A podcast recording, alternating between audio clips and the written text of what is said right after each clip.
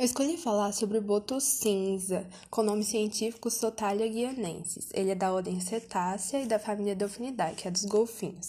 É um mamífero habitante das águas marinhas das regiões tropicais da América Latina de Santa Catarina Honduras. Ele se alimenta de várias espécies de peixes e moluscos e se comunica por meio de ecossinalizações de alta frequência.